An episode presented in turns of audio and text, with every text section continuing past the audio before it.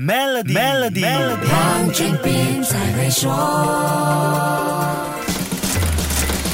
你好，我是黄俊斌。很多人说疫情肆虐，令我们丢失了两年，不管是在日常生活还是事业与财富。不过实际情况可能并不如我们想象的那么糟糕，至少二零二一年是这样。最新的研究报告发现，世界上的财富在二零二一年出现了双位数增长，上升到了五百三十万亿美元的水平，这也是将近二十年来最大的增长幅度。全世界三大管理咨询机构之一的波士顿咨询集团 BCG 最新的报告说。全世界的总财富在去年一共增加了二十六点二万亿美元，取得了百分之十点六的高成长。过去一年创造最多财富的地方是哪里呢？答案是股市。去年的企业盈利健康良好，标准普尔五百指数大涨了百分之二十六点九，超越了二零二零年百分之十六点二六的创纪录水平。这让不少人收获了更多财富。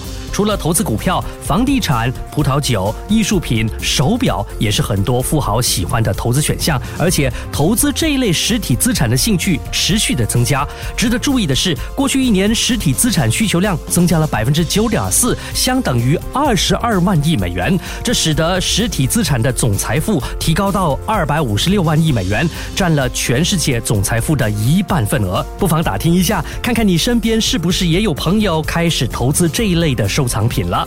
在二零二一年，大部分的财富都聚集到了北美洲。过去一年，共累积了十五万亿美元财富，占了全世界总财富增长的百分之五十七。